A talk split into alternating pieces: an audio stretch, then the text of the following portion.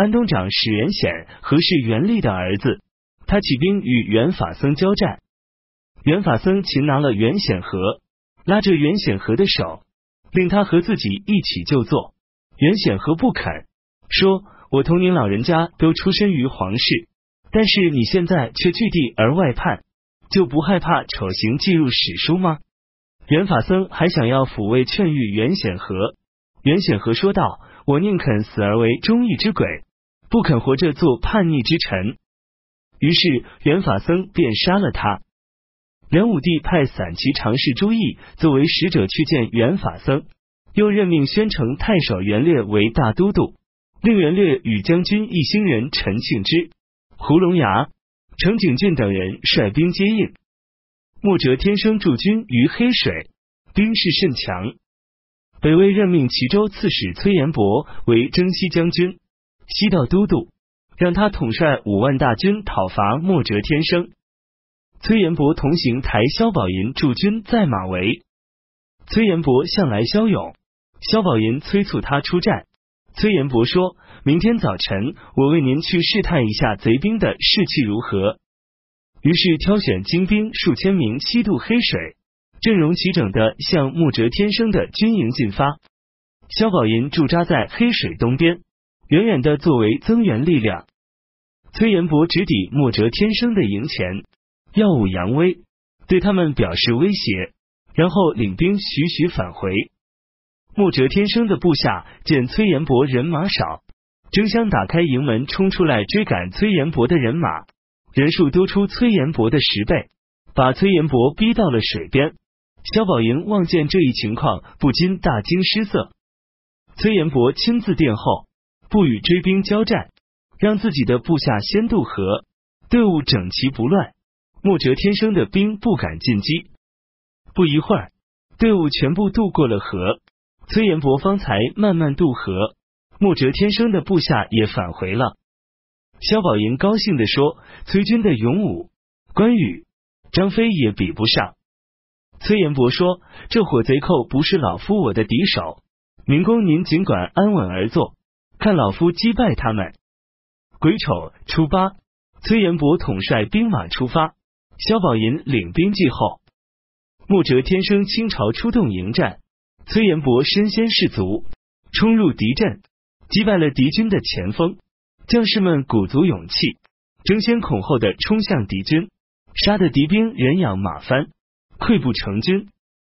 共俘虏斩首敌军十多万，并且一直追击到小陇，于是齐、雍以及陇东都平定了。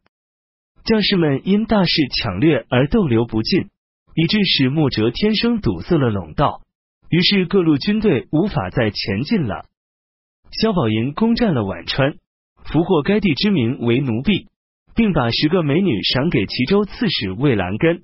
魏兰根推辞不受，说这个县处在贼寇之间，无法自立，所以百姓们不得不依附贼寇以便活命。官军到来之后。应该怜悯而安抚百姓，为什么反而助贼为虐，把百姓都抓去做奴婢呢？因此便把被俘的父老乡亲全要回来，放他们回家了。以四一物，裴遂攻占了北魏的新蔡郡。梁武帝诏令侍中、领军将军西昌侯萧渊藻率领部队先驱而行，南兖州刺史豫章王萧宗与众将后继而进。坤癸酉二十八日。裴遂攻占了郑城、汝、颍一带，纷纷响应。北魏河江王元琛等人慑于裴遂的威名，驻扎在城父，几个月不前进。北魏朝廷派遣廷尉少卿崔孝芬持符节，并带着牵牛刀前去城父，催促元琛等人进兵，一误军机就斩首。崔孝芬是崔挺的儿子。元琛到了寿阳，想出兵决战。长孙志认为久雨不晴，不可以出兵。元琛不听建议，率领五万兵士出城攻打裴遂。裴遂列出四个长阵，等待元琛的军队前来，并指派直将军李祖廉先去挑战，然后伪装败退。长孙志和元琛出动全军追击李祖廉。裴遂的四个长镇争相行动，北魏军队一败涂地，一万多人被斩首。元琛逃跑进城，长孙志领兵殿后，入城后便关门固守，再也不敢出来了。北魏安乐王元建率兵讨伐元法僧，在彭城南边攻击元略，元略大败，与几十名骑兵逃入城中。元建不加设防，元法僧出城攻击，大败元建。元建单人匹马逃跑回去了。梁朝将军王锡丹攻取了北魏的南阳平，抓获了太守薛谭上。薛谭上是薛虎子的儿子。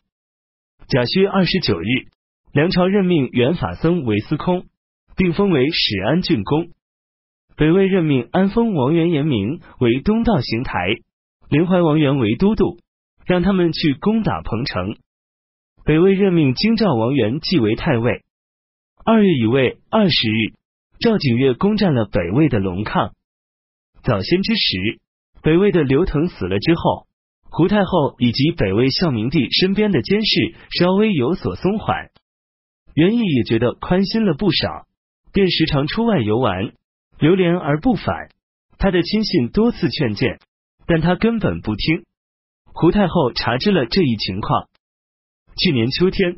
胡太后当着孝明帝问众臣子们说：“现在把我们母子隔绝开来，不允许我们互相往来，那么我还有什么用处呢？我应当去出家，去嵩山闲居寺修行当尼姑。因此自己便要剃发。”孝明帝以及群臣们磕头流泪，哀哀苦求。胡太后言语表情却更加严厉了，执意要出家做尼姑，不肯改变主意。于是孝明帝便住在了嘉福殿，一连住了好几天，同胡太后一起密谋要贬黜元义。然而孝明帝故深逆行迹，没有行动。胡太后也做出特别愤恨的样子。孝明帝便把胡太后想常来显阳殿见自己的话全告诉了元义。孝明帝还流着泪水对元义讲述了胡太后想出家当尼姑一事。并特意表现出担忧害怕的样子，一天之内便讲了四次。元义对此毫无所疑，便劝孝明帝顺从胡太后的要求。于是胡太后数次住宿于显阳殿，两宫之间不再有什么进献了。元义推荐元法僧出任徐州刺史，元法僧反叛，胡太后数次提到此事，元义因此而深自愧悔。丞相高阳王元雍。虽然位居元义之上，然而却特别惧怕元义。正好胡太后与孝明帝到洛水游玩，元雍便邀请他们临幸自己府上。日落之时，孝明帝与胡太后进入元雍的内室，随同的官员们都不许进去，于是便一起制定了收拾元义的计谋。因此，胡太后对元义说：“元郎如果忠于朝廷，没有反心的话。”为什么不辞去领军之职，只担任其余的官职来辅政呢？元义听了特别害怕，摘下帽子请求解除自己的领军一职。于是朝廷便任命元义为骠骑大将军、开府仪同三司、尚书令、侍中、领左右。戊戌二十三日，北魏大赦天下。壬辰十七日。穆哲念生派遣都督杨等人去攻打求池郡，邢台魏子建击败了他。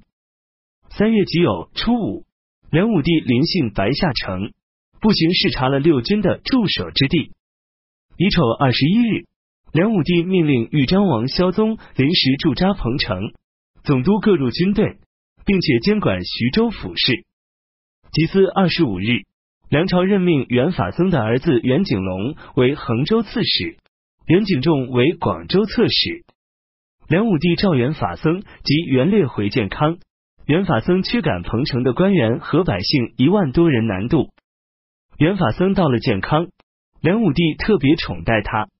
元烈厌恶元法僧的为人，与他说话时从来没有笑过。北魏诏令京兆王元济班师回朝。北凉州刺史西修儒等人从卫星出发入侵北魏凉州，攻打之城。北魏凉州刺史傅树衍派自己的儿子傅敬绍攻击他们，西修儒等人败回。柔然国王阿那替北魏征讨破六韩拔陵，北魏派遣叠云巨人送去各种物品慰劳赏赐他们。阿那率众十万从武川出发，西进沃野，多次打败破六韩拔陵的军队。夏季四月，北魏孝明帝又派遣中书舍人冯俊去慰劳赏赐阿那。阿那的部落渐渐强大了起来。便自称为赤连头兵斗伐可汗。